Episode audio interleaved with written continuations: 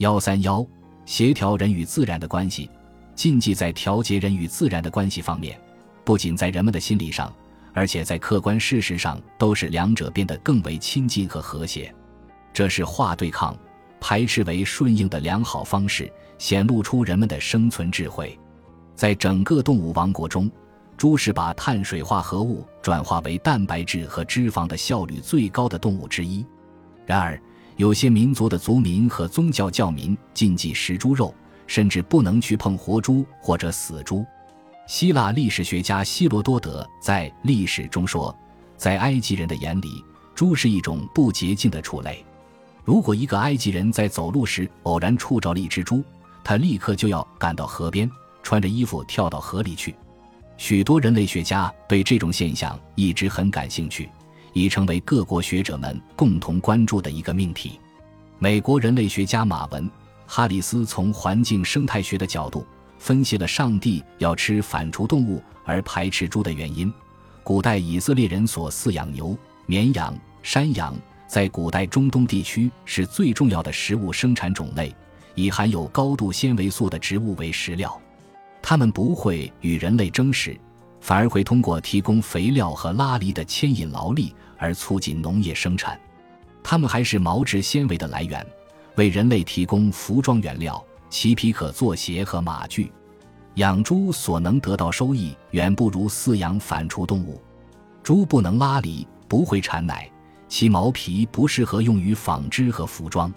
猪的粪便可以肥沃农田，但对可供游牧的茫茫草原益处不大。古代以色列的猪肉禁忌实质上是一种成本与收益的选择。没有哪一个干旱地带游牧的人群是养猪的，原因很简单：很难保护猪群不受炎热、日晒的威胁。在从一个营地向另一个营地的远距离迁移中，又缺少水的供应。美国人类学家玛格丽特·米德曾指出，人类社会从自然环境提供的多种可供食用的食物中进行选择。并以自己所掌握的技术手段来获得这些食物。人类群体的生存显然有赖于能满足其成员营养需要的饮食。然而，各个社会满足这些需要的程度，无论在数量上还是质量上，都各不相同。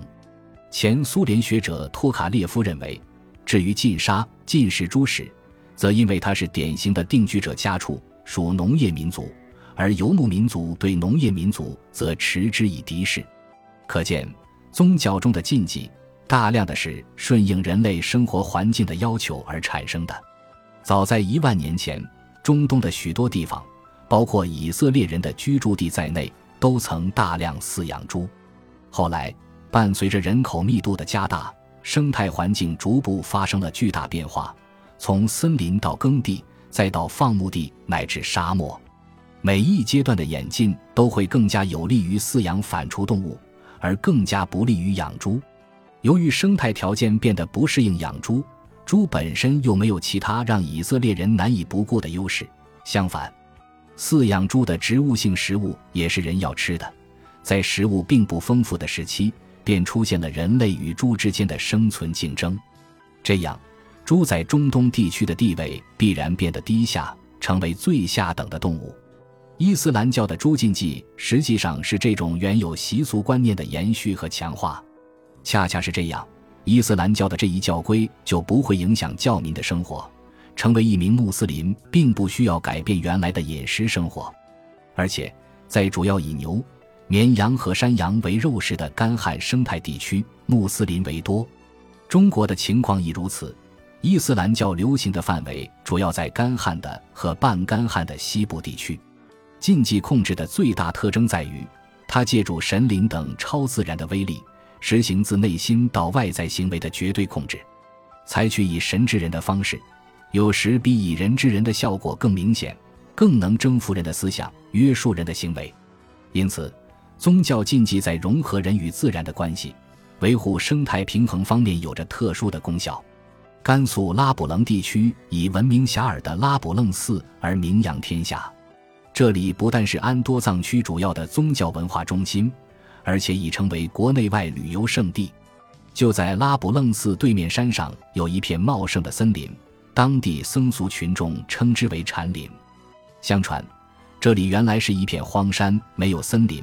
第一是加木样大师于1709年开始建寺时，将自己的头发散布于山上，此后变成了森林。实际上，此森林是加木样大师亲自领僧众栽培的，此后年年栽植，变成了今日约有一千多亩的森林。藏族虔诚于佛法僧三宝，禁忌对三宝持有丝毫的不敬和触犯。因为是加木样仁宝钦亲手栽培的，传说中又是仁宝钦的头发，所以这片禅林至今没有受到一点破坏，成为拉卜楞地区旅游的一大景观。也成为广大僧俗民众珍爱保护的对象。这只是一个典型的实例，在广大农村地区，禁忌对抑制乱宰乱杀、滥砍滥伐，往往起到了法律都难于达到的作用。